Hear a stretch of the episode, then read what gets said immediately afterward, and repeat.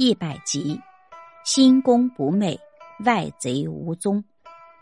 原文：耳目见闻为外贼，情欲意识为内贼。只是主人翁星星不昧，独坐中堂，贼便化为佳人矣。原文的意思是：耳目所喜欢的东西属于外来的侵害。感情欲望等心理上的邪念是内在的敌人，不管是内贼也好，外贼也罢，只要人自己保持清醒的头脑，做事遵循原则，做人恪守信念，所有心理敌人外来侵害，反而都会变成你修养品德的助手，而变成受自我控制的下人了。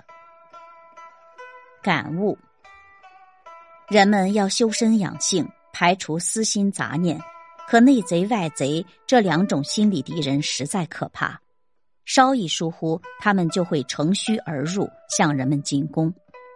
人们既然是处在这两种敌人加工的环境之间，必须时时提防，不要成为两贼的俘虏。然而，人不可能是不食人间烟火的神仙，没有一定的物质基础做保证，是不能饿着肚子去修炼的。但对物欲情欲的需求，必须多做自我克制。官能上的享乐可以调剂身心，但是过度也可以腐化人性；情欲上的活动可以创造人生，但是走向极端也可以毁灭生命。因此，我们日常生活必须遵守一定的原则，要发乎情，止乎礼，否则一失足而坠入欲望之海，就有丧生的危险。而保持一种高尚的道德情操，是成就事业的可靠基础。